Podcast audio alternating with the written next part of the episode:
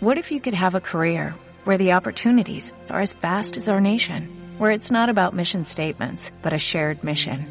At U.S. Customs and Border Protection, we go beyond to protect more than borders, from ship to shore, air to ground, cities to local communities. CBP agents and officers are keeping people safe. Join U.S. Customs and Border Protection and go beyond for something far greater than yourself. Learn more at cbp.gov/careers.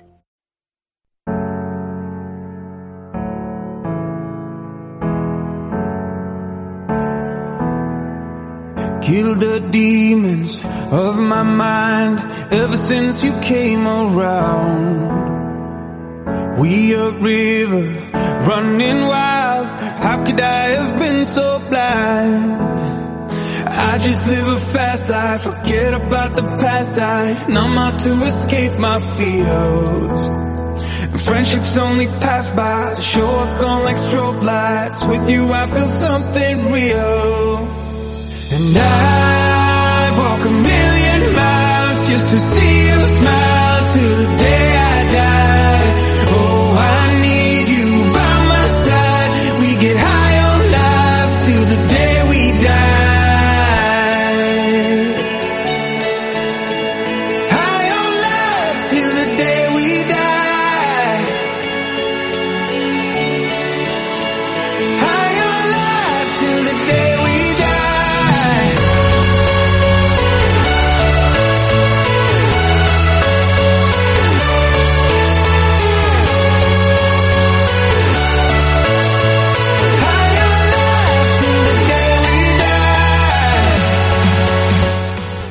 Bueno, empezamos la semana con varias noticias.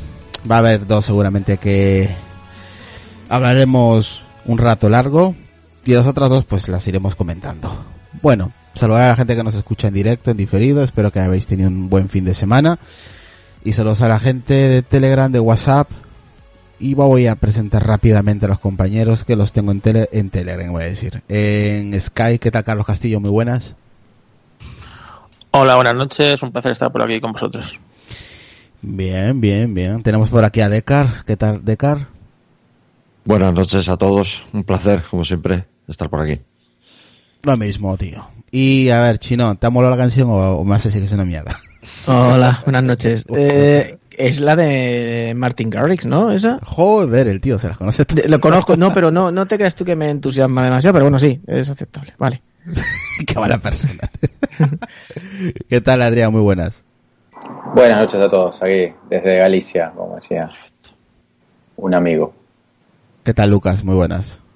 Muy buena. A mí me gusta ¿eh? la canción, a mí me ha gustado, ¿eh? Bueno, luego te la paso. Vale, vale. Bueno, chicos, a ver. Aquí hay una, una de las noticias que seguramente, a que lo he dicho por Twitter, a Chinón le va a gustar mucho, o le gusta mucho el tema del Touch ID, pero eso lo vamos a comentar a mitad de, podcast, porque es una noticia interesante de un analista que ha ido a China y pues ha estado en contacto con, con empresas que construyen pues los iPhone. Eh, si os parece, vamos a hablar de otra noticia que también es interesante, aunque esto, esta, este tipo de tecnología ya lo lleva, eh, aquí tengo a competidores como Samsung o Huawei, vamos, que no es nuevo, pero es interesante para los usuarios de, de iOS, ¿vale? Eh, estamos hablando de que el iPhone 11 o el iPhone X1, como lo queréis llamar, eh, podría soportar dos auriculares al mismo tiempo, según Mac o Takara. Es una de las mejorías que, claro, necesitaríamos Bluetooth 5.0 para empezar. Estaríamos hablando que a partir del iPhone 8 en adelante, ¿vale? Para, para que los que tienen el iPhone 7, por ejemplo, no sirve. Por ejemplo, aquí el que caería sería Carlos Castillo, que tiene un 7. A él no le valdría. No te valdría, chaval. Vale, necesitas. Voy a comprar un P30 Pro. Neces- necesitarías eh, Bluetooth 5.0, o sea, a partir del iPhone 8 en adelante. Y claro, eh, lo que ¿qué hace esto, bueno, yo creo que esto es a nivel de software. Estaríamos hablando de iOS 13. ¿Qué haría? Pues mandar un solo audio a dos auriculares totalmente independientes. Por ejemplo, estoy viendo una, un vídeo de YouTube, por poner un ejemplo, o escuchando un podcast. Sonia tiene unos AirPods, por ejemplo, con, con el iPhone 10 que tiene y tengo el, el XS Max con los AirPods de segunda generación. Lo que haría yo, por ejemplo, si estoy viendo un vídeo o un podcast, o estoy escuchando un podcast, tendría que, debería salirme la opción de enviar eh, el, el contenido, el audio, a ambos dispositivos o ambos auriculares. Eso es lo que debería, en teoría, eh, hacer este eh, este soporte, vamos, enviar el mismo audio a dos auriculares. Chino, ¿tú qué tienes Huawei? ¿Lo has probado alguna vez? Eh, no, es que tampoco le veo mucha utilidad. ¿No le ves utilidad? Pues a mucha gente sí le mola. Eh, yo que sé, un teléfono es una cosa muy personal. Mm, Entiendo que si tengo que oír algo lo oigo yo y si tengo que oírlo lo quito de los auriculares lo pongo con los altavoces. Pero bueno, pues vale, pues ya está, pues otra otra opción más, ¿no? ¿no? Si todo lo que sea que suma, no lo veo no, no lo veo mal. Si suma, pues bien, bien está. Sí, es interesante si tienes, por ejemplo, dos altavoces Bluetooth. Claro, estaríamos hablando de dos altavoces. Ah, ah, dices altavoces, no auriculares. Eh, se- sería- van a funcionar igual. Debería funcionar igual. Hombre, eso depende de, de, de Apple, ¿eh? De Carl. Si No. Abre o en no. este caso no. Si se soporta la- el, el desvío a en la salida a dos fuentes Bluetooth, las fuentes Bluetooth son, son indistintas. Puede ser auriculares, pero puede ser altavoces. Igual, igual. Mira, aquí por ejemplo dice Sonia, hombre, pues si, si vamos de viaje compartimos audio, ¿por qué no? Dice por ahí. Mm. Claro. O tienes dos altavoces, te digo, pues dos habitaciones diferentes, pues mientras pues tienes el mismo audio en dos, en dos habitaciones diferentes. Po- eh, tengo a la vez. por lo que he podido leer, que hasta incluso puedes tener dos audios diferentes. En uno No, no. hasta incluso lo comentan en el artículo que comenta Irra, de que Mm. puedes tener tu coche conectado a Bluetooth al, a- al coche y por otro lado con un auricular eh, puedes eh, escuchar la música y, eh, y en el auricular del coche puedes escuchar el navegador o lo que sea, ¿no? Sí, aquí dice lo que dice Lucas, ¿no? Dice el, eh, enviar el audio, eh, el mismo audio, perdón, a dos dispositivos Bluetooth diferentes, perfecto para dos personas que estén escuchando lo mismo en único, en un único iPhone. Y la segunda opción sería enviar dos audios diferentes a dos dispositivos Bluetooth distintos. La, la, mm, la fuente pone de ejemplo escuchar indicaciones de mapas en el coche, se entiende bajo CarPlay, y mientras suena música en los auriculares. Hombre, yo bajo CarPlay no lo sé. Eso Pero exactamente. CarPlay, CarPlay no está conectado. Yo- con eso puede ser, pero es que lo de mandar dos audios diferentes. Hostia, leche. ¿Qué te iba a decir? Una, una pregunta. ¿Alguien sabe del protocolo Bluetooth 5.0? O sea, o sea, está bien, la fuente, eh, digamos, es el iPhone, ¿no? Pero el destino, los auriculares también tienen que ser Bluetooth 5.0 para poder... Hombre, seguro. Sí, o, aquí, o, sea, o- o pueden, o pueden ser 4.2. O sea, No, aquí ¿sabes lo que te dice- no Eso es, buena, eso es buena pregunta. Aquí comenta, aquí comenta, perdón, aquí comenta Álvaro en el chat entera, dice los auriculares también tienen que ser Bluetooth 5.0. Ah, Claro, es que eso, sí. vamos, sería obligatorio. Que hay muchos au- auriculares eh, con Bluetooth 4.2 que tienen la misma tecnología, pero para los mismos auriculares. Bueno, Claro, o sea, lo, lo que quiero decir con esto es que, por ejemplo, imaginamos, si yo hoy en día eh, conecto unos, un iPhone ¿no? que tiene tecnología Bluetooth 5.0 a unos auriculares Bluetooth 4.2, yo puedo escuchar, o sea, se puede escuchar sin problemas. Pero ¿qué pasa? Sería un poco parecido como la, la norma del Wi-Fi. O sea, eh, normalmente eh, se baja a la menor, a la menor protocolo. O sea que, eh, digamos que si yo tengo, por ejemplo, un auricular 5.0 y otro 4.2, pues mm, no podría compartir esa señal, me parece que a ambos. No, Tendrían que no ser los dos podrías, 5.0 porque se bajaría la se bajaría el protocolo, por decirlo así. O sea, Sí. siempre los protocolos de comunicaciones son, digamos, hacia abajo. O sea, eh, si en la red eh, hay un, uno que, ha- que tiene un protocolo menor, pues bajan todos a ese protocolo menor. Con lo cual, mm, supongo que ya no, no se podría hacer. Tendría que ser los dos auriculares 5.0. Pero bueno, eh, no sé, igualmente me parece una cosa un poco, bueno, anecdótica, porque aparte es una, bueno, es una tecnología que ya se sabía que, que una de las características que tenía, aparte de una menor latencia, un menor consumo y hasta creo que hasta un poco más de velocidad, era el tema este de que se podían mandar a dos fuentes diferentes al mismo tiempo o, o como dices tú, una, una y una, ¿no? Pero es algo que lo tenía un poco capado desde, bueno, desde, desde el iPhone 10, ¿no? Y el iPhone 8, porque ya en el iPhone 10 y el iPhone 8 salía con Bluetooth 5.0. Sí, a partir del iPhone 8. Y está capaz esa opción, ¿no? Sí, se, supongo que será capada porque, bueno, no, no lo implementaron en el sistema operativo. Deben estar esperando a iOS 13 para, para meterlo dentro del funcionamiento. Hombre, Pero yo... bueno, no me, no me parece una característica, bueno, como dijo Chinón, todo suma. Sí, yo opino igual Muy que esperada. eh, opino igual que Chino. No es algo que lo voy a utilizar todos los días, pero en ciertos momentos eh, del día o un viaje, como ha dicho Sonia en el chat, pues sí te podría, eh, en vez de utilizar yo que sé un adaptador o lo que sea, pues un adaptador, eh, un receptor de estos que comparten Bluetooth a los auriculares, pues oye, lo haces de forma nativa, pues oye, algo que te quita, ¿sabes? Si lo tienes ahí, como lo puede tener, como lo tiene Samsung y Huawei, o sea, que es una opción más que se supone que incluirá en iOS 13, lo veremos en pocos días, con la beta me imagino que, que la gente querrá descargar y probar, y no sabemos si va a salir a la primera o durante estos meses hasta septiembre que salga ya la, la oficial, pero bueno, se irá probando me imagino. Eh, Carlos Castillo, que no has dicho nada. ¿Te parece bien esta, esta opción o te parece una tontería más? No, mientras esté, está bien. Alguien encontrará utilidad, eso seguro. Lo que pasa que no es una utilidad eh, que, bueno, pues que, topa, que le sirva a todo el mundo, ¿no? Pero yo creo que puede tener su, su punto bueno. Sobre todo, como dice Lucas, en el coche, ¿no? A lo mejor estás escuchando un podcast y te llaman de repente una llamada y se corta lo que estás haciendo para atender la llamada. Pues a lo mejor con esta tecnología puedes seguir reproduciendo lo que estés de fondo y con el, con el otro Bluetooth puedes atender la llamada. No lo sé. A mí me parece bien.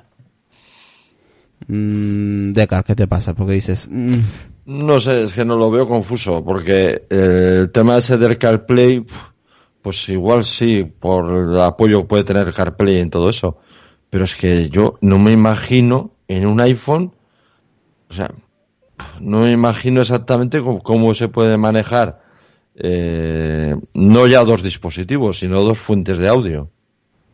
Es que no sé, no exactamente igual, es que a mí se me escapa, pero no sé exactamente cómo se puede controlar. No sé, no se puede, no sé.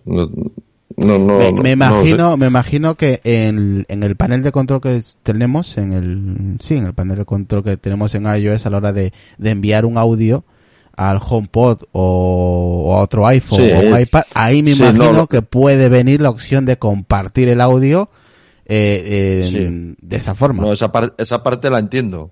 Lo que no entiendo es la de. O sea, sí, un mismo dispositivo, el iPhone, pero que puede enviar dos audios diferentes. Sí, Eso es lo que- Sí, esa es la parte que eso yo no ya lo- entiendo. Eso ya lo hace, ¿eh? ya lo hace, lo hace iOS, eh, pero eh, con otras tecnologías. Por ejemplo, para darte una idea, eh, yo, bueno, en una época pinchaba con el iPad y vos con el iPad, eh, yo por la salida de jack de 3.5 estabas lanzando un audio. Sí. Pero al mismo tiempo, por, por Bluetooth, yo estaba escuchando el siguiente tema que iba a reproducir. Pero la gente no estaba escuchando ese tema. O sea, estaba, estaba manejando dos fuentes de audio, eh, una saliendo por el jack de 3.5 y otra saliendo por Bluetooth eh, momentáneamente. Una aplicación que lo Claro, controlaba. una aplicación de DJ. Ah. Sí, pero eso lo, en realidad la aplicación de DJ usa, eh, digamos, eh, APIs del propio Apple. Apple ya tiene ese manejo interno de, de audios. Lo que pasa es que a día de hoy, Sí. con Bluetooth, lo que suele pasar es, si tú estás escuchando audio, estás escuchando por Spotify, música, lo que fuera, cuando te cae, te, te- te toca una llamada, lo que hace es, Mm, te, te claro. bloquea esa, esa señal y te mete la llamada por considerar que es la más importante. Sí. Eh, es. entonces por ahí no, es- no estaría mal, ¿no? Pero bueno, igual el CarPlay es otra historia, porque el CarPlay Claro, está saliendo la señal por el, por el Lightning. Claro, pero aquí dice Bluetooth, es que hay muchos coches que no tienen CarPlay y sí que tienen Bluetooth. Claro, por Bluetooth sí, sería así, sí, no, no estaría mal. O sea, tú podrías contestar por, por los AirPods eh, con tu teléfono mientras la otra gente está escuchando su música. Lo único que tendrías que decirle, baja un poco la música porque si no, no me van a escuchar lo que Tienes está que tener conectados dos Bluetooth, que ahora mismo solo te deja tener Sí, sería dos, un Bluetooth hacia el coche y el otro Bluetooth hacia tus AirPods, sí, podría ser. Y, y los dispositivos ten- tendrían que ser Bluetooth 5, ¿no? Sí, Eso claro. es lo que yo creo. Sí, yo Sí, creo que los dos deberían ser cinco, sí. Sí. Sí, Hombre, sí, ese, sí. ese sería lo obvio. Tanto la fuente como los altavoces o los, o los Sí, todo, todo, todo tendría que ser 5. Porque sería más o menos lo que pasa con el Wi-Fi. No sé si sabíais, pero si tú tienes el router que es, por ejemplo, no sé, eh, Wi-Fi Es que los coches, por ejemplo, me claro, los coches, fíjate, los coches, el- Sí, la versión de Bluetooth Bluetooth que 4. tendrán, claro. Sí, es el tema, pero bueno. Es que no, no sé, no sé, un poco confuso lo. No está mal, no sé, no cuando está mal. esto Aunque hasta yo, que no.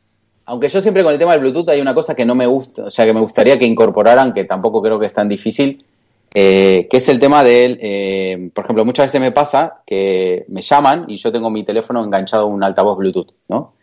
Y, y claro, tenés que ir a, a- a general, a, eh, ajuste, general, control, buah, son como 5, 6, 7 clics para, para desactivar el Bluetooth.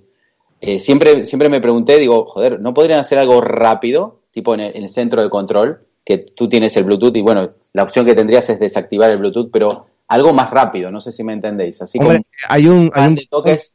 Mm. hay un botón, en el centro de control hay un botón al la de... No, pero de- está el botón de Bluetooth. Pero Sí. no, por ejemplo, a mí me gustaría que cuando yo lo mantengo presionado el Bluetooth, me abra otra ventana donde aparezcan los, los dispositivos que esté conectado y yo lo desconecto rápido. Ah. Y no tengo que entrar a general. O sea, lo que quiero decir es, me gustaría que iOS 13 eh, a- a- hubieran menos clics para cosas repetitivas que normalmente la gente siempre hace. O, por ejemplo, la conexión de, de Wi-Fi, ¿no? Eh, Conectarte a uno, conectarte a otro. Tenés que ir a un lugar. O sea, al final son muchas cosas que tenés que como profundizar dentro de, de los ajustes y eso es- hay cosas que, bueno, que sí es verdad que el centro de control hay un montón de cosas muy útiles, ¿no? Que me parecen super guays, especialmente cuando escuchas podcast o lo que fuera, pero hay otras que me parece que les podrían haber dado un poco más de chicha, ¿no? Eh, especialmente en el tema de Bluetooth y Wi-Fi, que es algo que normalmente uno está conectando, desconectándose todo el tiempo de, bueno, de alguna fuente, ¿no? Pero bueno. O sea, está bien que los AirPods lo haga en forma automática, ¿no? Que lo hace casi en- plan magia, pero, Sí. pero el resto de dispositivos, eh, digamos, no es así, ¿no? Bueno, eh, ya dejando esta noticia, yo creo que ya más de si no, no da esta noticia, esperamos solamente que venga Guillermo Rambo y nos, y nos desmonte todo y publique, eh, me imagino que cuando tenga la beta, pues saldrá, me imagino, si lo tiene Apple por supuesto ahí, oculto, pues mm, saldrá a la luz tarde o temprano. La- yo supongo que esa información la darán. En, eh, me imagino que en, en la presentación de la WWDC van a, van a decir características nuevas de iOS 13. Por ahí está, por ahí está, eh, está un poco tapada por el resto de que ellos consideren más importante o no, pero bueno, me imagino que estará ahí. Ojalá. Luego, ahora eh, vamos a ver una noticia que hemos estado discutiendo, porque al principio como que no la entendíamos, no chino, el tema de que Apple adquiere una, una startup, ¿no? Hombre, que, que adquiera la startup de, de- Sí, pero en concreto esta que controlaba las más, no nos imaginábamos cómo podía medir es- e- ese, ese volumen o esa prueba de asmática. Sí, lo este- que nos más duda nos daba. Sí, que compre una, una, una empresa dedicada a medicina, pues lleva ya 25 empresas compradas dedicado a esto, tampoco es tanta sorpresa. Sí, Apple adquiere la empresa TueHelp, es una startup con la cual trabaja para una aplicación para ayudar a los padres a controlar los sistemas de asma que de los niños, ¿no? que duermen. De acuerdo con la SNBC, la adquisición tuvo lugar en el 2018, el año pasado, pero solo hasta ahora se ha podido conocer mayores detalles del tema, incluso el CEO y el COO de TueHelp, eh, Bronwyn Harris y Anura Patil cambiaron sus empleados de Tue a Apple a fines del 2018. A ver, aquí hay un apartado que hemos estado leyendo, claro, al principio no habíamos pillado el tema, pero bueno, aquí más o menos lo dice. Entonces Help ha estado trabajando en una aplicación móvil diseñada para emparejarse, ojo, para emparejarse con sensores de respiración comerciales y controlar los sistemas de asma en los niños. La aplicación tiene como objetivo enviar alertas a los padres si la respiración de un niño cambia durante la noche. Claro, hasta que hemos pillado más o menos porque no sabíamos cómo podía eh, una aplicación contra si era mediante el, si era mediante el Apple Watch o el iPhone y hemos estado ahí medio liados, ¿no, Chino? Hasta que ya más o menos Sonia nos ha ayudado también a entender un poco esta noticia. Sí, hasta que hemos visto los sensores en la foto se veía, pero tampoco es una foto muy clara. Pero si es un sensor, a mi gusto, a mi entender, un tanto aparatoso, no sé cómo serán los, los hijos o los chiquillos de la gente que lo escucha, pero el mío es un sensor que lleva incluso que tiene que estar conectado a la red eléctrica. El mío con lo que se mueve sería imposible ponerle eso, o vamos, o acabar enredado o medio ahogado o algo así. Yo no me atrevo. Pero bueno, sí, lógicamente tiene que haber un sensor que es lo que le manda la información a la aplicación y la aplicación es la que te da los resultados de, pues, de esa medición, parecido pues a lo que hacemos algunos con el termómetro este, que ha comentado antes Lucas, que se me ha ido la marca, Eh, Kubik. el QI, que tiene su aplicación que está conectado el termómetro al iPhone y te y te saca toda la información y te dice cuando tienes fiebre, cuando no, etc. Sí, aquí he reenviado el mensaje que, me- que había pasado Chinón sobre el dispositivo, ¿no? Eh, tiene ahí su, su enchufe, su transformador. Entonces es, es, es muy lioso, ¿eh? Es un poco aparatoso, yo veo demasiado cable, un chiquillo se mueve mucho, ahí se enreda... Vamos, mi mujer esto no se lo pone ni de coña porque mi mujer lo primero que pensaría es que se lo va a echar al cuello y se va a ahogar, pero ya hay... yo qué sé. A ver, como, como comentáis, como sensor tiene que ser muy aparatoso. Como que tú comentas, el, el termómetro este que es adhesivo, que se adhiere a la piel de los niños, eh, lo podía haber hecho así, ¿no? Pero claro, a lo mejor en batería y tal no, no es muy viable o lo que sea. O sería más caro, no sé. El problema es que está, a ver, yo pienso que sí que está interesante, ¿no? Que Apple mire este tipo de cositas para implementarlas. ¿no? ¿Que- ¿De qué manera lo vaya a implementar? Pues eso es lo que la, la incógnita, vamos. Bueno, a ver, eh, Apple, lo que ha dicho Chinón, Apple lleva cada seis meses, compra 20, 25 compañías, bueno, pequeñas, ¿no? No, no estamos hablando en plan Facebook o Instagram. Pero bueno, es más que todo para ir implementando tecnología a su empresa o a sus dispositivos, mejor dicho.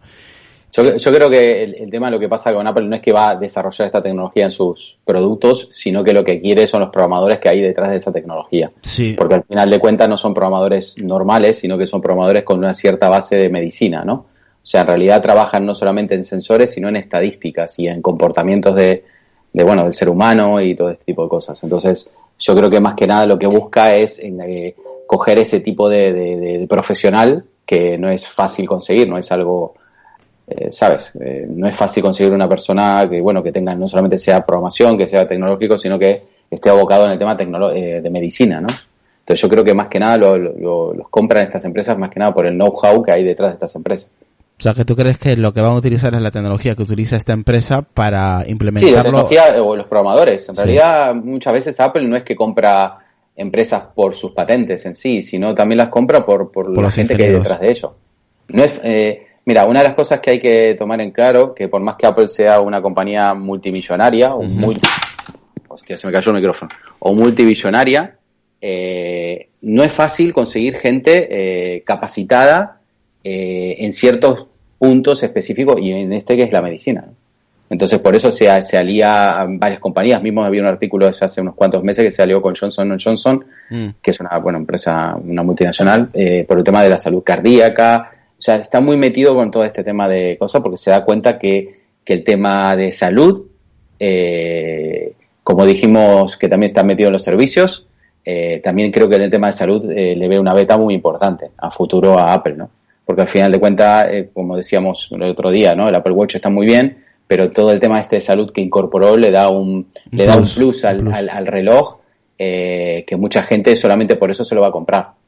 Eh, y bueno, mismo el otro día había un artículo bastante interesante que era una empresa de seguros eh, que regalaban Apple Watch, porque en realidad lo que estaban tratando de hacer era que, bueno, que sus personas fueran más saludables, ¿no?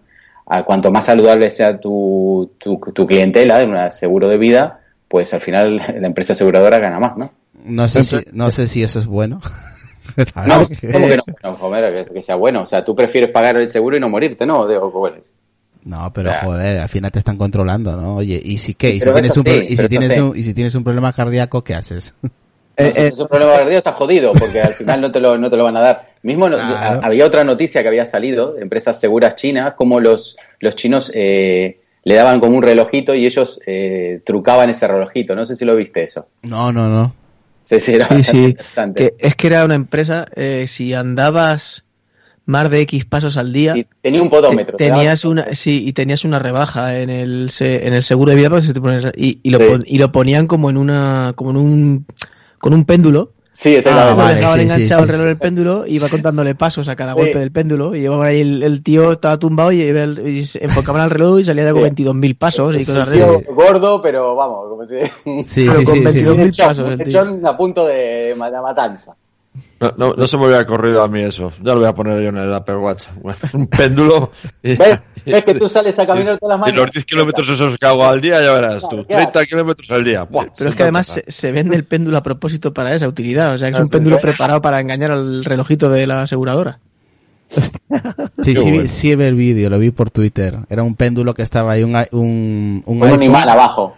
Sí, y estaba el iPhone ahí posado y claro, el péndulo pim pam, pim pam, y claro, iba contando como pasos. Claro. Sí, sí, sí, Ah, podómetro. Mm. Oye, eh, Adri, con lo que has comentado tú, que no lo había pensado yo por ahí con el tema de los ingenieros en temas de salud, sería también podría también para mejorar el sensor de oxígeno que tiene el, el Apple Watch. Yo pienso, eh, no sé. Sí, eh, a ver, ese sensor de oxígeno que salió en la primera versión, no sé si sigue apareciendo en la, en la cuarta. No lo sé si lo habrán sacado. Sigue, pero sigue inactivo. Sí, Sí. sigue en activo. Bueno, no sé. Yo creo que todo esto va, va a mejora, y, pero sí está claro que, que en las próximas actualizaciones del Apple Watch vas a ver que todas las características nuevas que van a traer van a ser siempre con el tema de salud. No me extraña que le pongan un termómetro, porque eso me parece más fácil. En vez de buscar, habíamos hablado del tema de control de diabetes o lo que fuera, eso Sí. yo lo veo más complicado. Mm. Pero el tema de temperatura, no, no, no lo veo mal, ¿sabes? Que te haga un registro de temperatura, hasta podría sacar por un tema de estadística si una mujer está ovulando o no, ¿sabes? O sea, eh, yo qué sé, mil cosas, ¿no? Mil Siempre cosas. decían que Eso, eso, ya, eso ya va a salir. Hay una aplicación Claro. para, la- eh, se comentó, eh, para el, el Watch 5 creo que era, o algo así.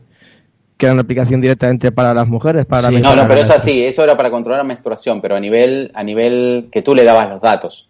Yo lo que digo que aparte de dar los datos, eh, al final son, son, son temas matemáticos eh, y temas de, de- de Big Data, ¿no? De ellos. O sea, ellos habrán controlado un montón de mujeres y sacarán una, unas estadísticas, depende de la edad, depende de un montón de historias. Tener Estas aplicaciones, por lo que sé de mi mujer, sí que te, te avisa. Los dos primeros meses, pues le das tus datos, pero luego más o menos te avisa. Claro, más o menos, pero yo te digo que también eh, una de las cosas que me acuerdo que había pasado es que cuando la, bueno, me acordaba en su época que me contaban que cuando la mujer ovulaba, creo que bajaba la temperatura a 37 grados o 36. O sea, normalmente la temperatura normal es de 36, pero suele subir un poquito a 37, ¿sabes? Y justo si se da esa, esa fecha, pues puede ser. Entonces te quiero decir que, que cuanto más información tenga, más exacto es esa, Sí, esa- sí. Ese, ese tema. Entonces yo creo que todo eso es donde va a apuntar el- la siguiente generación de Apple Watch. Sí, sí, ya eh, eh, Decar lleva avisando esto hace ya como dos años, creo ya, lo del Apple Watch. Claro. Yo le Sí, digo lo del sensor de oxígeno porque es- como tú es vas al y te meten la pincita en el dedo para saber el nivel de oxígeno que tiene tu sangre, entonces el Apple Watch también podría hacerlo con un sensor. Sí, lo que pasa que no sé bien por qué razón no lo emplean. Creo que es porque Mm. realmente las venas que tenés de- debajo de la muñeca no son tan buenas como las del punta del dedo. Que la que ponen. No sé, alguna explicación debe tener, porque yo Porque el porcentaje erróneo era demasiado alto para como ponerlo como fiable. Sí. Todavía. Claro. Yo en vez de llamarle Nostradamus, le voy a llamar Nostradecnet.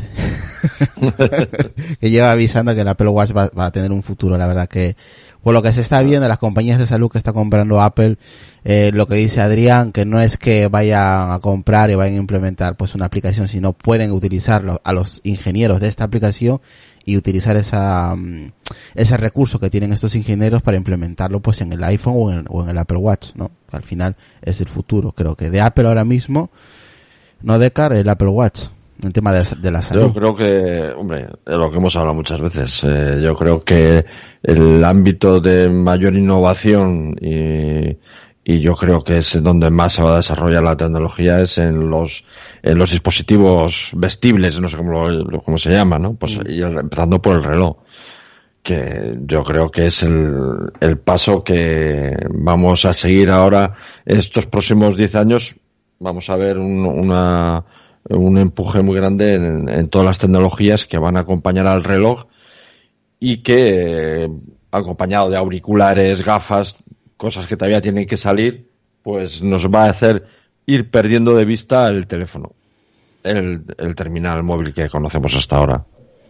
Sí, más o menos es como, como lo, lo ve Decar y como lo vemos, creo que el, el resto de compañeros.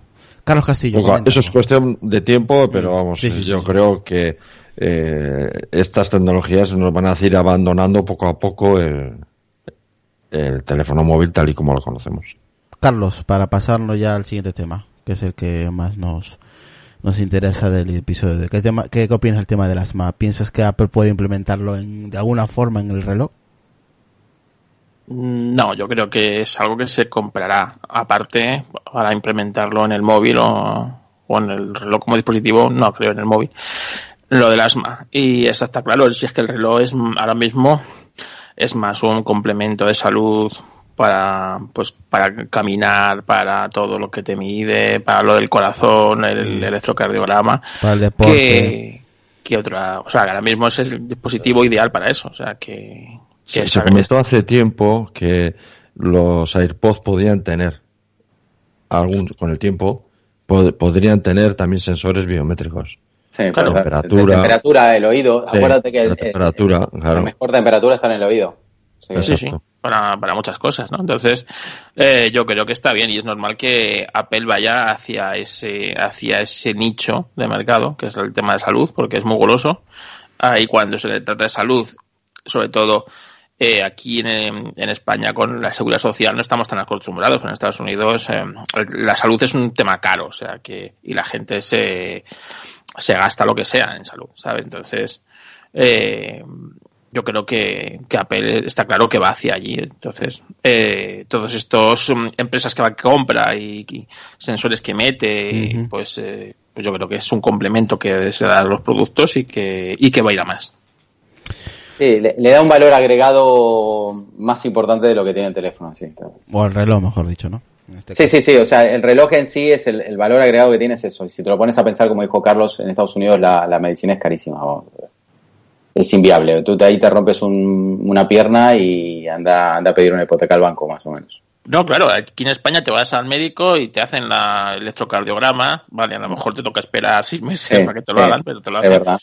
Pero en Estados Unidos sí que es el te lo hacemos ahora mismo, pero suelta ahí billetes porque Sí, sí, sí. esto cuesta lo que sea, ¿no? Lo que Sí, cuesta no, el no, electrocardiograma. es carísimo. Es carísimo. Entonces, claro, eh, date cuenta que esas cosas, eh, o tienes un seguro médico y dentro de los seguros médicos, todas las mm, clases que hay de seguro médico, o si no, pues claro, el, el tener, el poder medirte tú mismo el, con un electrocardiograma, aunque no sea muy fiable, ¿no? O no sea tan fiable como el que te pueden hacer en un hospital, pues eh, realmente para es un valor que tiene ese dispositivo que, eh, que es cierto que nosotros en Europa o en, o en España en este caso no somos capaces de ver porque aquí a nada que nos duele algo vamos al médico Mm. pero allí en Estados Unidos hay mucha gente que no tiene acceso a No, hay gente que no tiene seguro, normalmente los seguros son todos privados.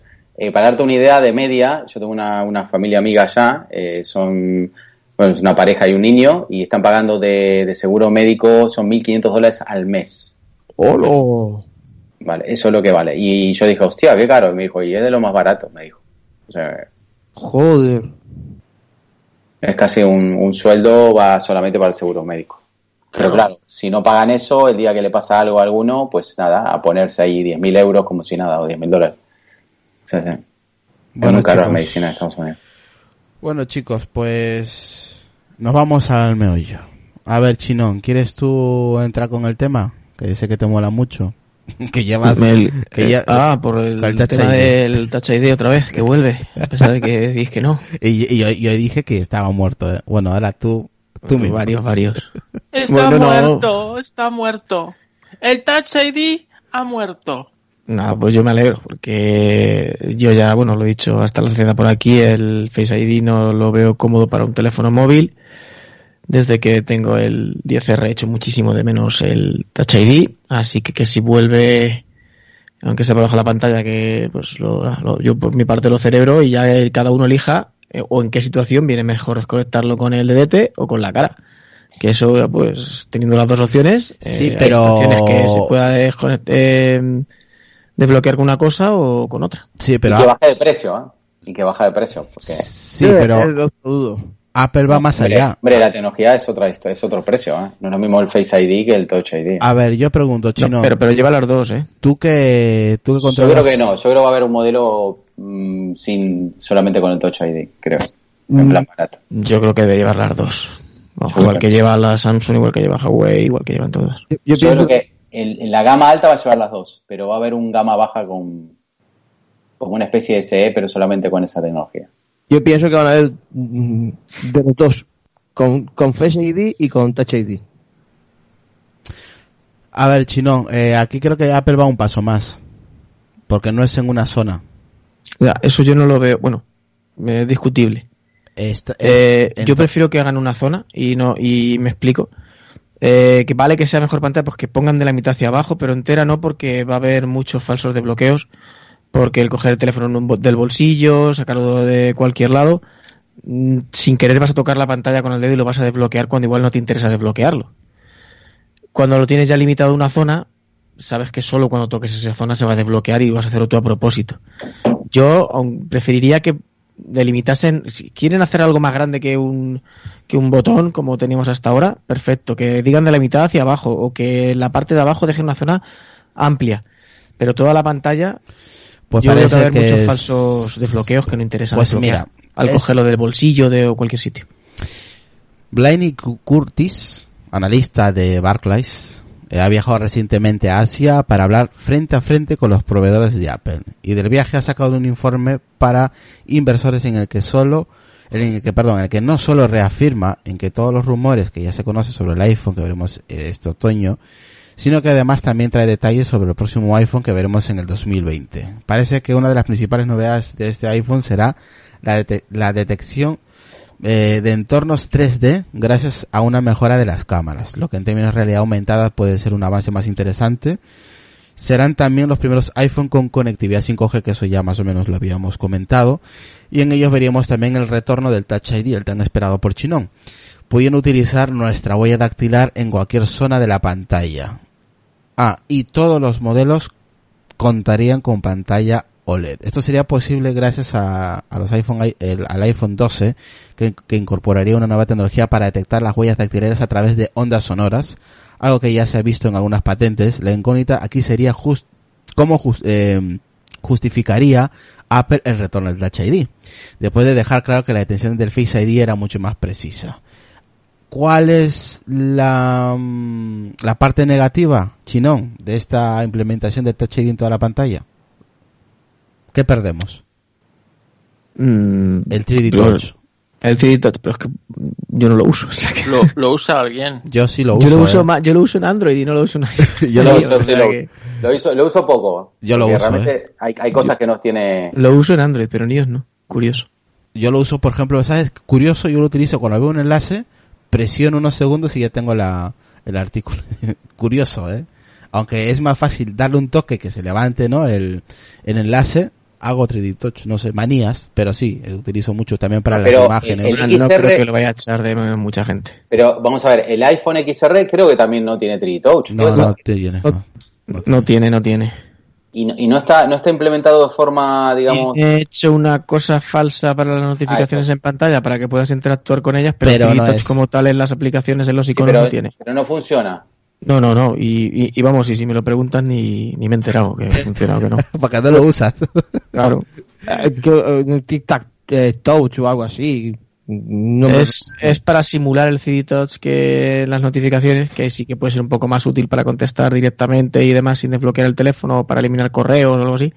Y eso sí te permite funcionar, que es para mí lo más útil. Pero luego dentro del teléfono, antes que pulsabas sobre un icono te salían unas opciones. Eso no lo tienes ya. Pero Mm. que Claro, no. es como un For Touch, básicamente. Bueno. ¿Qué te, qué te iba a decir? En, yo lo que, lo que sí me gustaría es que se implementen el, el, el tema del sensor de la huella dentro de la pantalla. Sería bueno que también hagan como, como pasa con la huella normal, con el Touch ID, que es el tema del aptic, o sea, del tema de, de la sensación de que, de que fuera un botón. Ah, de, de la vibración que tiene. De la vibración. Sí, Yo porque digo eso, por, eso- eso yo es conozco la de Huawei y sí vibra. Ah, la Huawei vibra. Sí, vibra cuando lo tocas. Pero vibra como el de Apple, porque Igual. algún- sí. Exactamente igual. Da la sensación de que has tocado algo en la Porque pantalla la que, se- que la sensación del 3D Touch, eh, digo, del, de- perdón, del Touch ID en, en el iPhone 7, que no, era mecánico y parece mecánico, realmente llega un momento que te olvidas y pensás que es, que es mecánico, no sé si me entiendes. Te das Sí, cuenta sí, cuando está apagado el teléfono que, que no se hunde eso. Eh, y es genial, yo creo que esa, esa sensación que tiene Apple... Es, es como si se iluminase, se hace un recorrido y la pantalla no es una vibración, es. Pero sí da Pero- sensación de que estás tocando algo. Sí, pero yo prefiero que no que se ilumine, porque como dices tú, tú pones la mano en el bolsillo y presionas, ¿sabes? Claro, yo por eso me gusta que fuese una un- zona acotada, no toda. O sea, digamos que me gusta mucho más Apple como maneja todo el tema de feedback, ¿sabes? Mm. El feedback de, de, de esa sensación me parece guay, ¿sabes?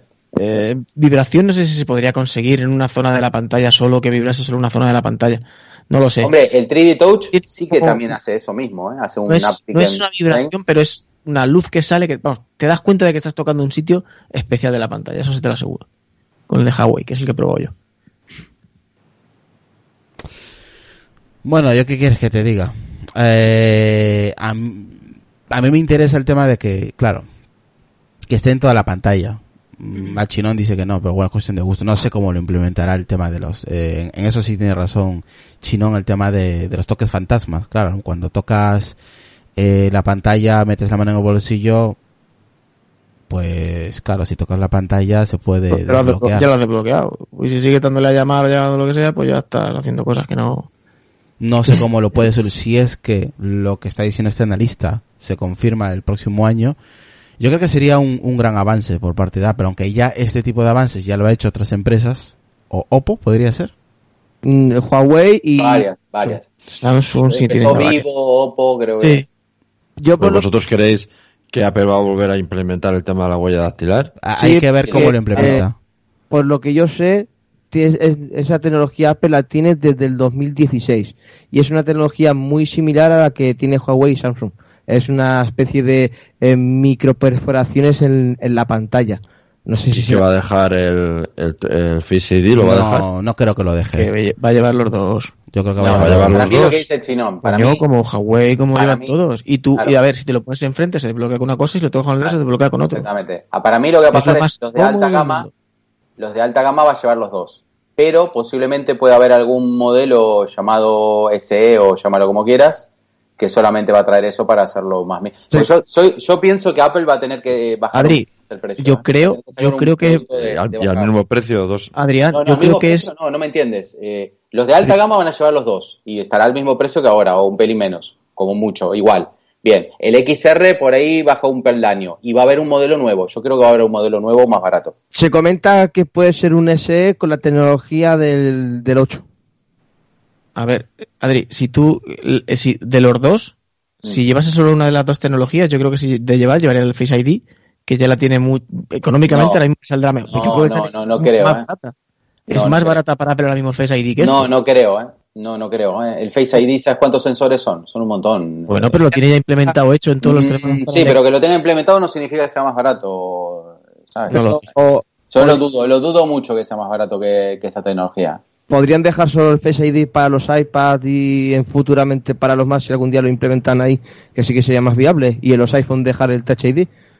Que este, eh, el Face ID ahora los iPhone ha sido un puente para mejorar la tecnología que la tenían ellos muy madura. Y ya sabemos que Apple- Apple no- tener los dos. Y a ver, y al, y al que no le guste tener los dos, eh, tú puedes configurar solo uno de los dos. Claro.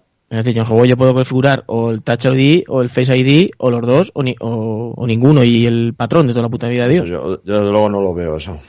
Pero bueno. Pues es eh, increíblemente eso. cómodo. ya se verá. Teóricamente El que Face será ID, que te pongan el botón es una gozada. Yo creo que Pero no es malo. A mí lo que me es una gozada es no tocar nada.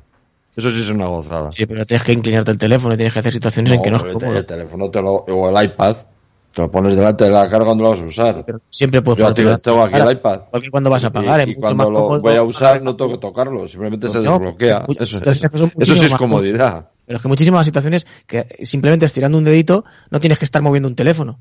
Igual cuando vas a pagar, es infinitamente más cómodo acercar el teléfono datófono y poner la huella que estar inclinándolo hacia ti, dándole dos toques al lateral, acercándote un poco más a la cara porque no te lo ha visto bien. Vamos, de aquí a Lima. Bueno, pero eso, a ver, las tecnologías como todo, igual que en su día el Touch ID hubo una primera generación, luego una segunda, ah, va a haber un- una nueva generación del Face ID que, se- que será mucho más rápida, que te, no tendrás que, acercar el- tanto el, el... el Face claro, ID es buenísimo para un portátil, puede que para un iPad, pero no es lo mejor para un teléfono. Eso, vamos, lo tengo clarísimo y con que la siguiente generación será mucho más rápida, te distinguirá más distancia, pues seguro, pues eh, yo también lo que no veo tiene sentido es diversificar, bueno, yo como, como empresa no lo haría, desde luego. Si tengo una tecnología que es buena, que es el reconocimiento facial, eh, lo que intentaría es mejorar esa tecnología hacerla más accesible a todos los modelos de la gama y hacerlo eh, más, eh, más eficaz en los modelos de alta gama. Traerán nuevos, eh, nuevas eh, avances en esa tecnología que permitirá que el reconocimiento facial funcione todavía mucho más rápido, mucho más eficientemente, etcétera. Vamos, lo que no tiene, yo no veo mucho sentido volver hacia atrás. Eso, eso, eso no, no, no le veo ningún sentido. Por Yo creo, mi yo opinión. creo que no ¿eh? es volver hacia atrás. Yo creo que el tema es dar gustos a la gente, porque al final lo que ellos quieren es vender. Entonces, si, si la competencia ya lo está poniendo, ellos también lo tienen que poner. Es, es tan simple como eso. O sea, ellos tampoco querían un montón del tema de la carga rápida, la carga inductiva y la han puesto. Entonces, eh, yo creo que lo van a poner simplemente para competir. Es así de simple. Y lo van a hacer a lo Apple. Bueno, yo... Y, Eh, dar, y dar gustos y dar gustos a los demás. Como el chinón que le gusta más eh, la huella, pues pondrá la huella. Y a otros le gusta más el Face ID, pues pondrá el Face ID. Yo quiero meter el código ese, el de, el de los dibujitos. Pues ya está. A ti te van a dar el código de los dibujitos. es que ta- por eso tampoco, no sé, yo que no lo sé. Pero vamos, no, yo no veo, no veo ningún sentido ir hacia atrás. Porque para, para Apple, para Apple sería ir hacia atrás. Entonces, yo lo, yo lo veo así, vamos. Bueno, mira, a ver, aquí dice, eh, a ver, vamos a leer los comentarios. José Casay, ahora voy con Carlos Castillo y luego voy yo que no he, no he dado mi opinión. José Casay dice, yo espero que mm, querer, yo espero que a querer poner el Touch ID en toda la pantalla que no lo, que no le vaya a pasar lo mismo que le pasó a la alfombrilla de carga rápida. Eh, Oliver dice, para evitar los falsos toques de la apertura puede usar las, ¿eh? ¿Qué dice? Ah, que, que estoy gritando, dice. eh, vale, ¿dónde me he quedado? Ya me he perdido. En Oliver. Sí, en Oliver. Para evitar los falsos toques de la apertura, pueden usar hasta los cinco pulsaciones del botón de bloqueo como hasta ahora. Eh, Rafa dice que está de acuerdo con Decar y dice Oliver no es volver hacia atrás. Decir eso es como comparar el pen con el stylus. No tiene nada que ver un Touch ID con el otro. Es lo que dicen por ahí, Oliver. Carlos Castillo, opinión referente a esto. ¿Piensas que es un paso atrás? ¿Está bien el paso que puede dar Apple el próximo año con esa nueva generación Nada, de teléfonos? Me parece un paso adelante, es decir, un Touch ID metido dentro de una pantalla que no te resta en los marcos. Realmente, eh, lo que yo no sé cómo Apple, si tenía esta tecnología, no la implantó antes y se hubiera ahorrado todo el tema del, del Face ID. Que el Face ID, yo sigo sin. eh, A mí me pasa como a Chinon. Eh, Porque yo no lo has usado.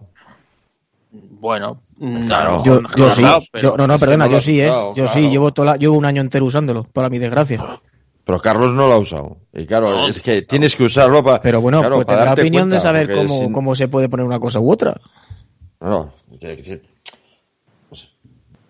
Pero vamos que es que es, yo es una comodidad que no sé, que en fin, yo es que voy a estar poniendo ahora mismo coger con una mano, poner uno o coger con la yo es que eso ya eso ya no es- ya no, no sé, yo creo que es ir hacia atrás, el Yo- andar yo poniendo ahí los dedos por aunque sea por la pantalla. Decir que Edgar, no me parece mal tu opinión, pero creo que es un tema de gustos. eh, Es un todo. paso atrás. ¿qué Ya, ya, no, no. Si eso está, si eso está Es claro. Pero atrás. yo como empresa, yo desde luego en una empresa que no sé, no lo veo, pero bueno, pues es, es, eh, es- igual- estaré equivocado, ¿eh? Que, que el amigo de Carlos, este, el Tim Cook, es muy, eh, eh, no sé, igual piensa de otra manera. Con y- tal de llevarme la contraria, es capaz de hacer cualquier cosa. Es decir, eh, si me gustara el Touch ID lo quitaría o lo quito y si me gustara el Face ID lo quitaría, ¿no? Porque este es con tal de llevarme la contraria, es capaz de hacer lo que sea. Pero yo creo que tener dos opciones de desbloqueo, pues está, está bien. Y bueno, pues a mí me gusta más el, el tocar el, con el DDT, porque re- realmente pienso que el, el teléfono es una cosa que tocas, estás, lo tienes en la mano. Igual que el portátil, eh, la tecnología del ID, siempre he dicho que yo la, la veo muy bien en el portátil, es decir, que tú levantes eh, también. Correcto, La- correcto, al 100%. Yo también. estoy levantas, correcto. levantas el- la pantalla del móvil, o sea, Igual el móvil, iPad. portátil. El iPad o- también. Exactamente, y te está mirando y automáticamente sepa que eres tú y se desbloquea sin hacer nada, pues yo soy de tocar el móvil y ya está. Pero que es cierto, Beca, no le he probado. Puedo estar completamente equivocado, aunque bueno, yo es que estoy muy de- en la opinión de, de Chinon y con cuanto más métodos de desbloqueo tengas, mejor. Es decir, el de los dibujitos, bueno, yo no es que no lo he, probado, pero eh, pues podría ser otra opción de decir, oye, pues hay gente que a lo mejor prefiere hacer un patrón X y si a él le vale para desbloquearlo, pues él verá. Pero que, que cuantas más opciones tengamos, mejor. Yo creo que... Decar, Decar, perdona una cosa. Lo que dice José Casáis, muchas veces cuando te pones el teléfono y desbloqueas con la cara, luego tienes que deslizar hacia arriba para entrar. Sí, sí o sí. O sea que ya tienes que tocar el teléfono. Sí, hay, Sí, que, es- hay que desbloquear. Entonces sí. ya la- pues ya- cosa- pues- pues ya tampoco-. O sea, porque el hecho de que se abra el candado y no se abra automático. Pues entonces ya tenemos que- en la misma, ya tienes Yo que tocar el es- teléfono. Yo creo que eso por un tema de, imagínate que justo estás, no sé, pillado con algo No, en el sí, teléfono que no quieres que sí. vean Sí. y es por eso. No, pero eso con el Touch ID pasaba lo mismo. Tú para desbloquear tienes que presionar el Touch ID. No, pero tú, puedes- tú cogías maneras- el teléfono y no, y no presionabas el Touch ID. Tienes el teléfono y no está. Mm. no se veía, Carlos, no se veía lo que tenías en pantalla. Entonces, Como no sé, como está reñido con Tim Cook, que no se compra ahora los sistemas de, de Tim Cook, eh, el- efectivamente las- los ordenadores sí que es, es una de las partes que eh, son los dispositivos que se podía beneficiar del Face ID, pero tampoco Apple tiene mucha presión en ese sentido, porque si tú estás metido en el ecosistema de Apple, yo tanto el ordenador de mesa como el portátil, cuando están bloqueados y me acerco a ellos, se desbloquean. Claro. Aquí dice Oliver, pero a ver. ¿Qué- ¿algu- ¿Y cómo se vez- desbloquean? Nadie lo pregunta. Con Pues el se reloj. desbloquean con el Apple Watch. Con el Apple Watch, con Bluetooth, ya se tienes que tener otro dispositivo. Si lo tenés activado eso. y ya tienes que tener otro dispositivo. Y aparte, no te vale Hombre, tampoco. ya- tienes- ya necesitas, un, necesitas un Bluetooth, porque, por ejemplo, yo mi iMac no se desbloquea con el reloj, porque el Bluetooth que lleva es del 2012 y no entra. No entra, ya, ya, ya lo sé. Pero quiero decir que eh, sí tiene sistemas de desbloqueo sin tocar, eh, se- eh, que, que de- ahora mismo, por lo menos yo, claro, yo sí tengo dispositivos recientes y, y todos funcionan. O sea, quiero decir que yo voy al portátil, se desbloquea, voy al ordenador y se desbloquea. No sé, quiero decir, Yo creo que es un tema más de marketing que otra cosa, de caro. O sea, es lo que digo yo. es- ellos están tratando de que el producto le guste a, a la mayoría de la gente. Y bueno, y si hay un, un agente, un mercado que, que todavía le sigue pidiendo el Touch ID, se lo van a poner. ¿Qué pasa? No se lo van a poner por detrás, no se lo van a poner al costado, lo va a poner a lo Apple, que no, que no se vea. Y posiblemente lo que dice Chinón, que creo que es lógico, que seguro que los de alta gama van a tener los dos sistemas. Y por ahí aparece alguno de baja gama que solamente va a tener ese touch, porque es o el, o el método que salga más barato. Y, y por ahí van, por ahí van a andar las cosas. Pero bueno, a la hora de excitarse, se puede excitar con la tocando o con la vista. O sea que, ¿cómo ha dicho? ¿Cómo ha dicho? a la hora de excitarse. Ay, Cualquier método es bueno, está, eso Bueno, está hay, hay claro. gente, claro, hay gente que le gustan los dos, tocar y con la vista, pero bueno. Son complementarios. bueno, Exactamente. ¿me escucháis, no? Sí. Intento hablar hace 15 minutos y no puedo. Eh, yo estoy de acuerdo con Decar, ¿vale? Eh, yo, para mí, eh, es una opinión personal, es un paso atrás implementar el Touch ID en la pantalla, sea abajo, encima, lateral, da igual, no, vamos, no, yo no lo veo, ¿vale? Que si me preguntáis si el próximo año vamos a ver este teléfono, yo creo que no. Yo creo que Apple no lo va a implementar. Apple lo que va a hacer es mejorar los sensores, hacerlo más pequeño y mejorará los ángulos y a más distancia. Yo creo que ese Y sería el- pasará la tecnología en el- en el- eh, con el acabado que tiene ahora a modelos más baratos. exactamente, porque ya con los años pues ya le sale la tecnología un poquito más barata que al principio, así que yo creo que sería lo más el paso más razonable. Eh, que Apple ha hecho mu- mm, ha dado muy este mucho la vara con el tema del Face ID, despreciando Claro. despreciando la seguridad del Touch ID. Así que sería lógico, sería un paso Además ilógico. lo ha vendido siempre, Israel, acuérdate, como mucho, Más. no, los- no más seguro, no, mucho más seguro que las tecnologías táctiles. Exactamente, así que Y eso que la suya era, era buena, ¿eh? Así que si el próximo año Apple me presenta un Touch ID bajo la pantalla, me reiré en su cara. Y yo voy a decir, sois unos putos mentirosos. Porque me habéis vendido hace dos años o tres diciendo que el Touch ID eh, no era seguro y ahora me lo implementas. ¿En qué quedamos? Sería Además me lo cobraban, o sea, te lo cobraban precisamente pero sí, por pero eso. sí, eso ya pasó, joder, cuando salió Steve y dijo que el iPhone con vídeo no iba a salir y salió, que el iPhone con colores, digo, el iPod con colores no iba a salir y salió. O, sea, Sí, pero eso son cosas o que, o que el. Stylus nunca iban a usarlo y salió el Apple Pencil. Estamos hablando de seguridad. Se supone que no es tan seguro. es igual. Es un tema de comercio, querido Pero es, pero es mi opinión, tío. Es mi Vale. opinión. Es lo que O sea, yo opino. entiendo, entiendo que sea tu Vale, opinión, pero yo vale, sé lo que pasa. Y Tim, todo lo que genera dinero, él lo va a hacer, está claro. Perfecto, pero es mi opinión y es lo que yo pienso que no va a haber. Ahora que salga el próximo año, pues diré, pues sois unos mentirosos. O sea, que me vendéis algo que, que se supone que no es seguro. Eh, por mucho que lo implementen donde ellos quieran. Pero bueno, Oye, No también comentan que van a ser todos con pantalla OLED, que no va a haber ninguno con pantalla LCD y que tendrán la tecnología, hay tecnología, tecnología 5G. sí, ya lo hemos dicho ya al principio. Que va a haber 5G eh, el próximo año y que todas las pantallas serán OLED. Es lo que se supone que ha dicho este, ese analista que ha, ha estado con los proveedores de Apple en China. Pero bueno, a ver, ya para ir acabando. Adrián, MacBook. Vamos a hablar del MacBook Pro que se actualizó hace poco. Pero 5G, ¿dónde va a haber 5G? A ver. ¿Para qué? No lo ¿Para sé. qué En el, tener en el, 5G? en el ¿Dónde va a teléfono y en ningún sitio más. Claro. O, o yo que sé, Apple solamente vende en Estados No, Unidos el 5G, que, no lo sé. que- que me parece bien que traigan las, los terminales, traerán, sí, sí, traerán probablemente ya igual bandas de radio para trabajar en 5G y eso, pero el problema es que no sé, yo eso no lo veo todavía, no lo veo muy, muy caliente. Sí, pero eso, eso más que nada lo, van a traer por, vuelvo a repetir, por un tema de marketing y el tema de venta, aunque realmente no lo puedas usar hasta dentro de dos o tres años, pero bueno, lo que hay.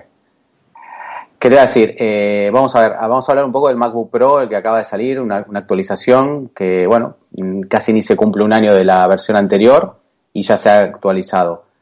Eh, a mí me llama mucho la atención últimamente lo que está pasando con los MacBook Pro. Eh, los MacBook Pro, eh, si te fijas, en los últimos cinco años más o menos se actualizan cada casi un año o menos de un año.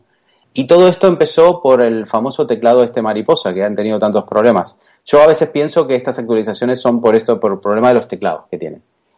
Esperemos que todavía recién lo ha desarmado iFixit, eh, no han dicho mucho, solamente que ha cambiado un poco, eh, o sea, a nivel estético las fotos que han puesto eh, son iguales, son clavadas, han cambiado un poco lo que es el tipo de goma que lleva interiormente para que no tenga basura, para que no le caiga basura al teclado, y aparentemente es más fácil de desarmar ese teclado, más fácil de cambiarlo. Eh, igualmente me llama poderosamente la atención que el programa de hay un programa para recambio de esto, o sea, si tú tienes problemas con un portátil del 2000, creo que 2015 o en MacBook Pro de 15 pulgadas y de y de 13 hacia adelante, eh, tú puedes llevarlo a Apple y supuestamente te lo arreglan de forma gratuita, pero lo curioso es que han incorporado también este modelo que acaba de salir y eso me llama poderosamente la atención. O sea, realmente asusta- no tienen claro un poco, ¿eh? Sí, eso asusta un montón. Porque eso está diciendo que ni ellos saben si realmente lo han arreglado o no el problema. ¿Qué quiero decir con esto? Que desde que cambiaron ese teclado han tenido mil problemas.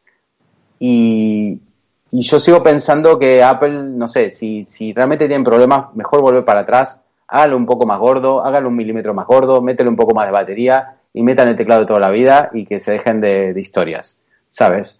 Porque me parece que una persona que se gasta casi dos mil y pico de euros en adelante, que lo que vale un portátil, eh, la verdad que hay que tener ganas de comprarse un portátil e invertir tanto dinero para que por ahí en tres años ese programa ya no te lo cubre y te quedas con un, con un equipo con un teclado inservible y que cambiarlo es sale carísimo. Entonces, no sé, a mí me da la sensación que, que Apple en eso la está jodiendo bastante. es que yo no sé por qué meten el teclado ese en el plan de reparaciones. Es que es, es que es que Sí. es una cagada. Es que es diciéndote, no lo compres, tío. Es como Sí, si metes un coche con problemas de frenos. Oye, que puede tener problemas de frenos, pero estamos tontos. Sí, Cállate si está en garantía, no digan nada, cojones. Sí, sí, Es sí, que la gente ya sembra, eh, lo que dices tú, dos mil y pico pavos. Y me puede venir con un teclado, la, o sea, la principal herramienta de entrada a un portátil. Y ya me estás diciendo. Y con, y con la, y con el este que llevo ya de estos últimos tres años que no han dado pie con bola con ese tema. Pero ya me estás diciendo que el nuevo también puede fallar, que me estás pidiendo dame dos mil y pico pavos y que puede fallar el teclado, la principal fuente de entrada al portátil. Estamos tontos. No lo Sí, digas, yo- coño. Yo, por ejemplo, para darte una idea, un portátil para mí de Mac me tiene que durar más de 5 o 6 años, porque si no, eh, con lo que vale el, el equipo es, es tirar un poco el dinero, ¿no? Y claro, ellos piensan que la gente está cambiando portátiles todos los días y no es así. Entonces, mm, no sé, yo creo que hay una metida de pata de, bueno, han invertido mucho en esa tecnología Butterfly y Mariposa, Mariposa Ya, pero- 1, Mariposa 2, Mariposa 3, pues mira, tío, mata a la Pero- mariposa y vuelve al teclado. Claro, pero como has dicho tú, de ¿qué problema tenían los teclados antiguos? No, Iban no de tenía puta madre. problema, no Iban de puta problema. madre. El problema que tenían era que, bueno, ellos... eh, mira, es lo mismo que pasa con el MagSafe, ¿sabes? El MagSafe fue una, una tecnología que sacó Apple hace años, que es la de carga esta de forma magnética y ayudó a que un montón de gente no tirara su portátil al suelo y de la noche a la mañana se la cargaron. Eh, y no dieron ninguna explicación. Entonces, no sé, tío, eh, me parece que se están columpiando mucho. Eh, yo volvería un poco para atrás, escucharía un poco a la gente y, a ver, y a ver cuál es el tema. Pero mm, sigo pensando que esta actualización es, está bien, el procesador es i9, también es verdad que los i9 del año pasado ya tenían problemas de, calentamiento, no sé si os acordáis que hubo varias actualizaciones de un famoso thermal no sé cuánto, thermal throttling, que también estuvo acá Julio explicando el sistema y defendiendo lo, o sea, digamos que hasta estaba mal el diseño de la inter, digamos del chasis y del ventilador que tenía el MacBook Pro para unos i9. Y en esa época el del año pasado era de 6 núcleos. Este año, el de novena generación, es de 8 núcleos. Y a nivel de TDP, o sea, el consumo que tiene el equipo es de 45 vatios, o sea, es el mismo. O sea, me vas a decir que ahora, si agregaron dos núcleos más, no va a calentar igual que antes y aparentemente el chasis y todo según iFixit es igual que el del año pasado. O sea, mm, ¿cómo es la historia esto? O sea, eh, o sea, me pones un i9, me vendes un i9 de 8 núcleos y después cuando seguro empieza a levantar temperatura, le empiezas a bajar el, digamos, la, frecuencia del procesador para que, para que eso no se dispare. No sé si me entiendes lo que están haciendo. Eh, no sé, a mí hay cosas de Apple que yo no me valen. Eh, y, me parece que deberían ver lo que hace la competencia. La competencia, si te fijáis, los portátiles Pro son gordos, eh, gordos de carajo, o sea, son gordos eh, importantes. Mismo el otro día me sorprendió una tecnología de Asus que cuando la pantalla se abre, la parte de abajo se abre del chasis para que deje entrar más aire. Y estamos hablando de un procesador de octava generación, anterior a este. Y Apple sigue haciéndolos igual de finos que siempre. Mira, eh, sé que es Apple, pero la física es la física. Y no sé, y tampoco creo que está mal que si ellos arman, o sea, no sé, o sea, que te quiero decir que, que, que a veces el diseño está muy bien, pero ya eh, no es pro, no sé si me entiendes. No le pongas un i9 a ese equipo. Porque... Por- portátil sin panza no nos da confianza. No, pero tú, tú me entiendes lo que te digo, Carlos, que Sí, pero- pero la, es que competencia, la competencia le está poniendo cada vez más gordos, no más, más gordos, pero poniendo sistemas bestiales, eh, no sé, uno con vapor, que no sé qué, buah. El, el- de Asus el otro día que lo vi, que cuando levantas la, la, la, la pantalla, digamos la parte de abajo se abre de, de- del chasis, es una cosa rarísima. Lo que pasa es que, vamos a ver, esos equipos que son estaciones de trabajo, o sea, móviles más que portátiles, que es como los Lenovo, estos, los ThinkPad y todas estas cosas, que son feos, o sea, realmente no son equipos, digamos, bonitos, No, pero, pero son equipos profesionales. claro, por eso te digo. Pero es que Apple hace mucho tiempo ya que sacrificó la profesionalidad por el diseño y empezó con el Mac Pro eh, que era feo cojones, ¿no? El que tengo yo aquí abajo, el Mac Pro, el, el de toda la vida, el, el grande, pues esto no cumplía los estándares de diseño de Apple y tuvo que ir inventar la rueda y la cagó. Y con los portátiles, pues pasa lo mismo, es decir, son mm, el diseño que tienen es tan, digamos, extremo que tienen que hacer un teclado ridículo para que las teclas no tengan recorrido y poder hacerlo más delgado y poder meter la batería necesaria y todo esto, que claro, empiezas a, a sacrificar demasiadas cosas para que para que el equipo muchas veces se le pueda llamar pro. Es decir, eh, son equipos tan súper finos, tan súper mm, apretados, que, que claro, que al final cascan y ya, ya te digo, el, tec- lo- el teclado es por hacerlo fino, o sea, porque Claro, sí, evitar... para mí es una falla de diseño. Y aparte, por ejemplo, una de las cosas que han incorporado en esta versión de teclado, eh, la membrana esa que cubre el teclado es de otra, bueno, de otra, digamos, mm, antes era poliamida, ahora es nylon o no sé qué. Y esto aparentemente se debe a que el calor de los procesadores eh, influía en esa goma. Y hacía que se despegara y entrara ese polvillo. Entonces, eh, vuelvo a decir, están, eh, se están, se están columpiando en un extremo de la soga para hacerlo tan fino, cuando el MacBook Pro no debería ser tan fino. Es lo que es mi opinión. Claro, es que a lo mejor deberían tener dos gamas, ¿sabes? Distintas, es decir, una gama MacBook que no sea Pro, ¿sabes? Sin ser el MacBook eh, que ahora, que este, que no se sabe, que es otro de los muertos vivientes de la página. Sí, antes el muerto viviente era el iPad Air, ahora- digo, el MacBook Air, ahora es el MacBook. El MacBook. Y luego, pues a lo mejor deben tener una gama realmente pro, pues como el, el, el iMac Pro, ¿no? Que está bastante separado de la gama, pero es un equipo profesional que tiene, pues, para profesionales, y muchas veces los profesionales no queremos diseño, queremos funcionalidad, y a lo mejor no queremos eh, cuatro USB 3 Thunderbolt, a lo mejor con dos nos basta y tener eh, otra serie de conectores que nos pueden venir mejor en determinadas situaciones, porque cuando eres profesional, pues te debes a tu trabajo, ¿no? Entonces, si te exige eh, pues ciertas cosas, pues tienes que hacerlo. Entonces, eso es lo que Apple pues ha tardado en comprender. Aún no hemos visto el. Se supone que estamos a una semana de ver el, a lo mejor el, el Mac Pro. Sí, también yo considero que lo presentaron ahora porque, bueno, no lo quieren, no lo quieren presentar en, en, en la WWDC y querrán más tiempo para el Mac Pro. Yo creo que, por lo visto, por lo que veo, el único hardware que van a presentar ahí, me imagino que aparte de, bueno, de las versiones de iOS y de, y de la nueva versión de OS X de, de MacOS, eh, yo creo que van a presentar este hardware.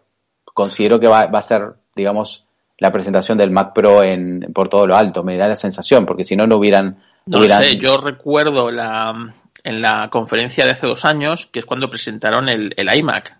Y el iMac Pro. Sí, lo, dejaron ver, no lo dejaron tocar, le hicieron, lo tenían ahí como en una urna metido y luego seis meses después lo presentaron, que fue ya en Navidades, eh, pero lo dejaron ver en, a los desarrolladores. Yo creo que, hombre, el mejor sitio para exponer tu máquina profesional es en un evento de profesionales, ¿no? Y, y los desarrolladores son parte de los profesionales de Apple. Quizás no sean el público target de un Mac Pro, pero hombre, es un- de la conferencia mm, es una un tema profesional, yo creo que puede ser un buen un buen sitio para, para presentarlo. Pero bueno, que de Apple, pues yo lo mismo quieren reinventar la rueda otra vez y, se encuentran con con una alfombra mágica 2 o algo así, ¿sabes? Entonces, yo no, no sé. De Apple es que últimamente, eh, si os dais cuenta, eh, no, el- es muy si antes era mucho más pre- predecible en todos sus pasos, ahora eh, da tantos bandazos que es muy difícil averiguar y, o, o intentar acertar lo que va a hacer. Mm, está claro. Bueno, chicos, yo creo que hasta aquí el podcast, ¿no? Ya lo podemos dejar. Os habéis desahogado. bien y bien.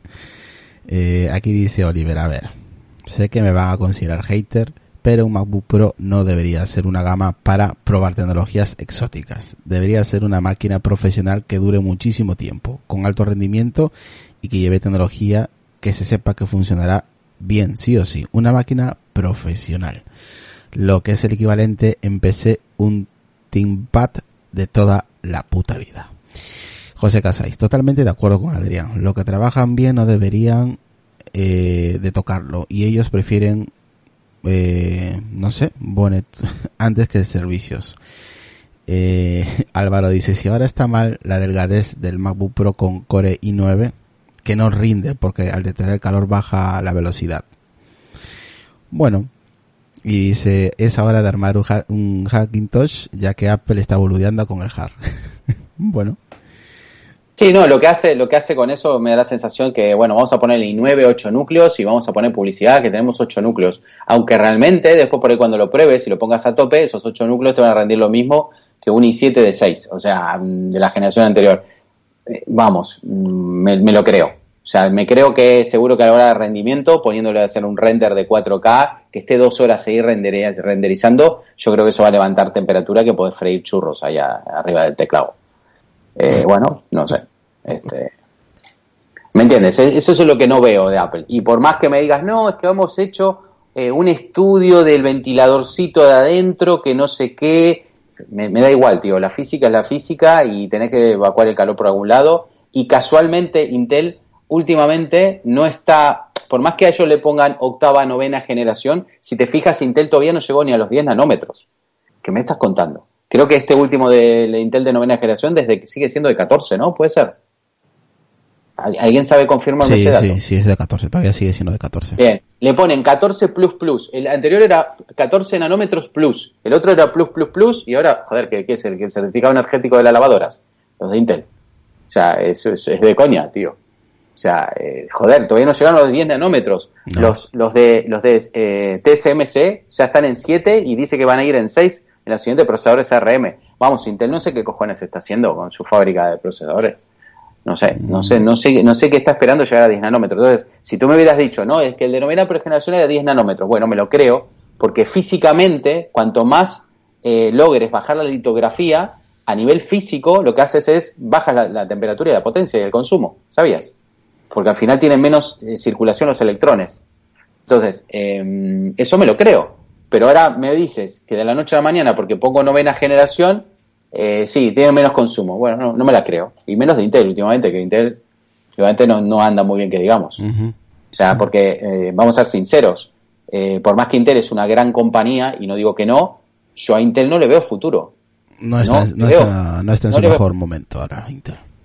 No, yo no, no sé tú, Decar, cómo lo ves a Intel, pero yo a Intel no le veo futuro. ¿eh? O sea, cada vez se vende menos PC, cada vez el mundo está en el móvil, los tíos en ARM no están metidos. eh, ¿A quién le van a vender sus procesadores? Van a llegar van a- al presidente de Estados Unidos y a decir, oye, que es que, estamos, que nos vamos a la ruina, espérate, que voy a prohibir todas las demás tecnologías que no sean de Intel. Sí, hombre, el, el- el futuro de Intel está cuestionado hace ya tiempo, ¿no? De hecho, eh, con Apple siempre, ya en los últimos dos años, siempre se ha comentado que, que tiene problemas de suministro y, y porque el avance de potencia en relación a la temperatura y el consumo eléctrico, pues parece ser que se está llegando a unos límites y bueno, eh, los procesadores ARM parece que en este sentido ha llegado a un punto que pueden avanzar más que las tecnologías eh, ZIGS, ¿no? Entonces, bueno, a ver, eh, a, a- a corto plazo todavía tiene, tiene vida, pero desde luego a medio largo plazo no, yo no invertiría en, en Intel, no. No veo ahora, ahora mismo, a no ser que saquen otra cosa que no, no sé exactamente, ahora mismo no, no pinta bien, no. Bueno, chicos, vamos dejando el podcast ya por hoy. Creo que ha sido más que suficiente, ¿no, Chino? Es hora de irnos ya, ¿no?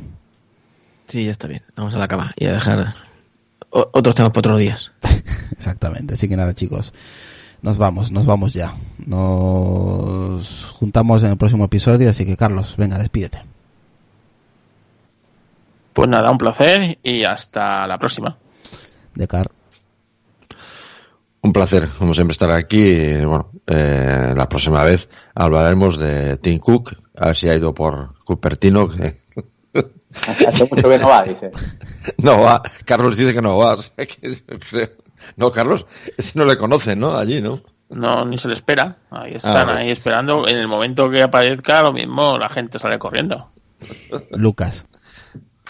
Pues nada, hasta el siguiente episodio. Adrián. Saludos a todos. Chino. Pues nada, abrazos y besitos para todos. Un saludo, un placer. Venga, hasta luego.